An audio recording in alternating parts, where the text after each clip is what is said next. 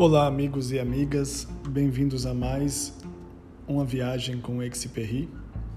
Hoje nós nos debruçaremos sobre o capítulo 41. Nós fizemos um salto aí nos capítulos, porque o livro é bastante longo. E esse capítulo vai tratar sobre a satisfação, sobre a felicidade e sobre a infelicidade, partindo do tema da realização. E assim começa Experri. Já vi homens ficarem felizes ou infelizes, não por causa do sofrimento de um luto ou pela alegria de um casamento, por exemplo. Não por causa da doença ou da saúde, pois aquele que está doente, eu consigo fazê-lo ser dominado por uma notícia importante e levantar-se correndo por toda a cidade, apenas atuando sobre seu espírito com um certo sentido das coisas que chamarei de vitória, por exemplo, o mais simples pois consigo curar toda a cidade com o resplendor na aurora de minhas armas vitoriosas, e verás como eles se empurram e se abraçam. E então te perguntarás: por que não seria possível mantê-los num clima desse, como ocorre no enlevo de uma grande música?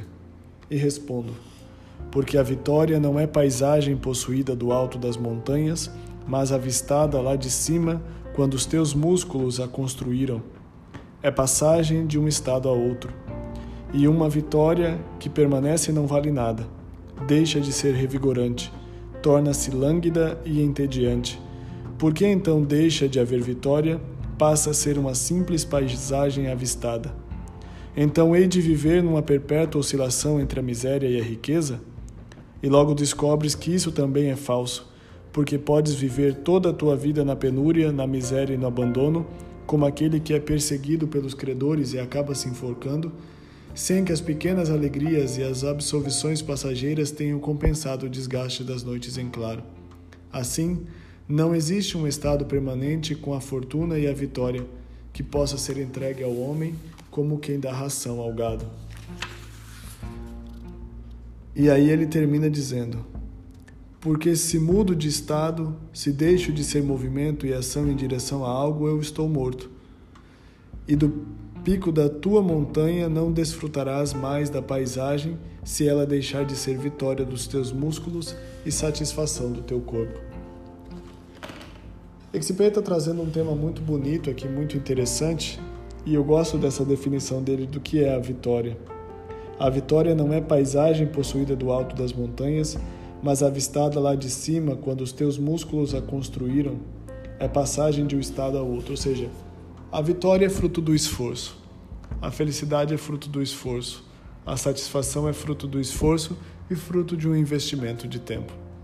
Não é algo comprado, algo fruto de um sedentarismo de alma, algo doado, algo recebido, mas sim algo que é conquistado.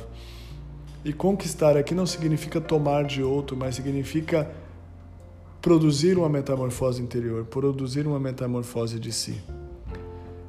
Essa experiência, quando ele fala assim, a vitória da montanha não é chegar ao topo, mas sim o esforço, a consequência do esforço dos músculos, é bem isso que ele está dizendo. E ele e uma coisa que é bastante importante, que eu acho que nessa reflexão de Exupéry, ele diz o seguinte: uma vez que a vitória foi conquistada, é preciso que ela passe. Por quê? Porque senão ela se torna sedentarismo, ela se torna languidez. Hoje, nós vivemos em um mundo onde parece que os ideais absolutos de sucesso, vitória, felicidade, satisfação, gozo, parece que devem ser estados etéreos, ou eternos, na verdade, desculpa a expressão. Parece que devem ser coisas que vão durar e que não vão mudar mais. Se não muda, não é mais vida. Ontem eu estava escutando uma palestra e a, a autora disse uma frase que me chamou muita atenção. Ela disse o seguinte: aquilo que não, onde não pode haver crescimento, também não pode haver vida. Isso é muito bonito porque significa que o que é a morte? A morte é quando as coisas não mudam mais. A morte é quando as coisas não podem mais evoluir. A morte é quando as coisas não podem mais crescer. Portanto, se eu busco para minha vida um estado de felicidade permanente, um estado de sucesso permanente, um estado de vitória permanente, eu estou buscando a morte ao invés da vida. Mas, ah, Juliana, então o que, que eu poderia buscar? O que, que eu poderia ver? Talvez o mais importante seja definir para onde eu quero caminhar. Ah, eu quero ser uma pessoa mais justa, uma pessoa mais verdadeira, uma pessoa mais corajosa, uma pessoa menos refém dos próprios medos, porque uma coisa é coragem, outra coisa é ser refém dos próprios medos. Ah, é uma pessoa que saiba amar mais, uma pessoa que saiba pensar mais no coletivo. Então, é esse projeto de vida que vai constituindo e vai tonificando os nossos músculos interiores e os nossos músculos físicos. É esse, é ter um propósito, é caminhar em direção a ele, que pode nos ensinar aquilo que Perry está chamando aqui de vitória. Né?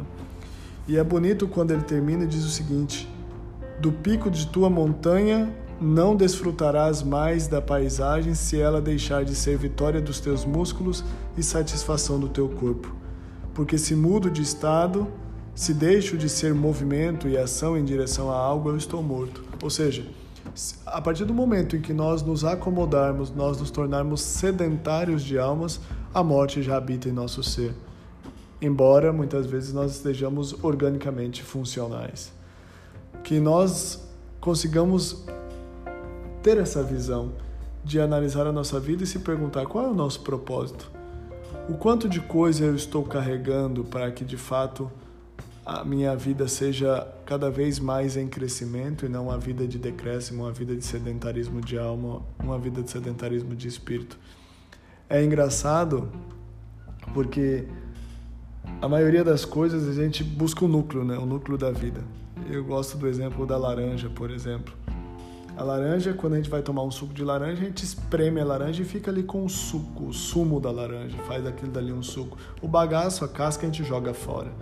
E por que que na nossa vida a gente tem tanta dificuldade de jogar os bagaços e as cascas e ficar apenas com o sumo? Parece que na nossa vida a gente vive carregando, muitas vezes, nós vivemos carregando um saco de bagaços, um saco de cascas e não nos atendemos, e não nos atendemos ao sumo. E aí a nossa vida vai ficando pesada. É difícil cada vez mais crescer, por quê? Porque eu sempre, cada vez mais, tenho coisas para carregar.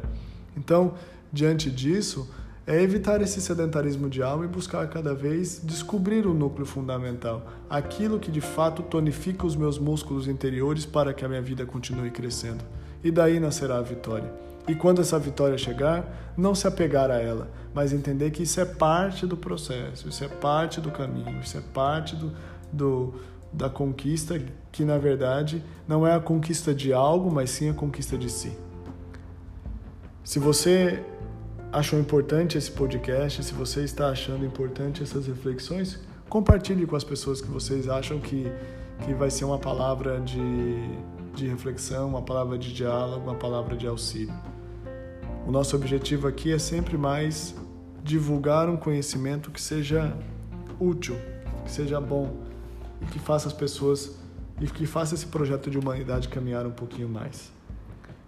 Eu espero você no nosso próximo episódio. Vem dialogar.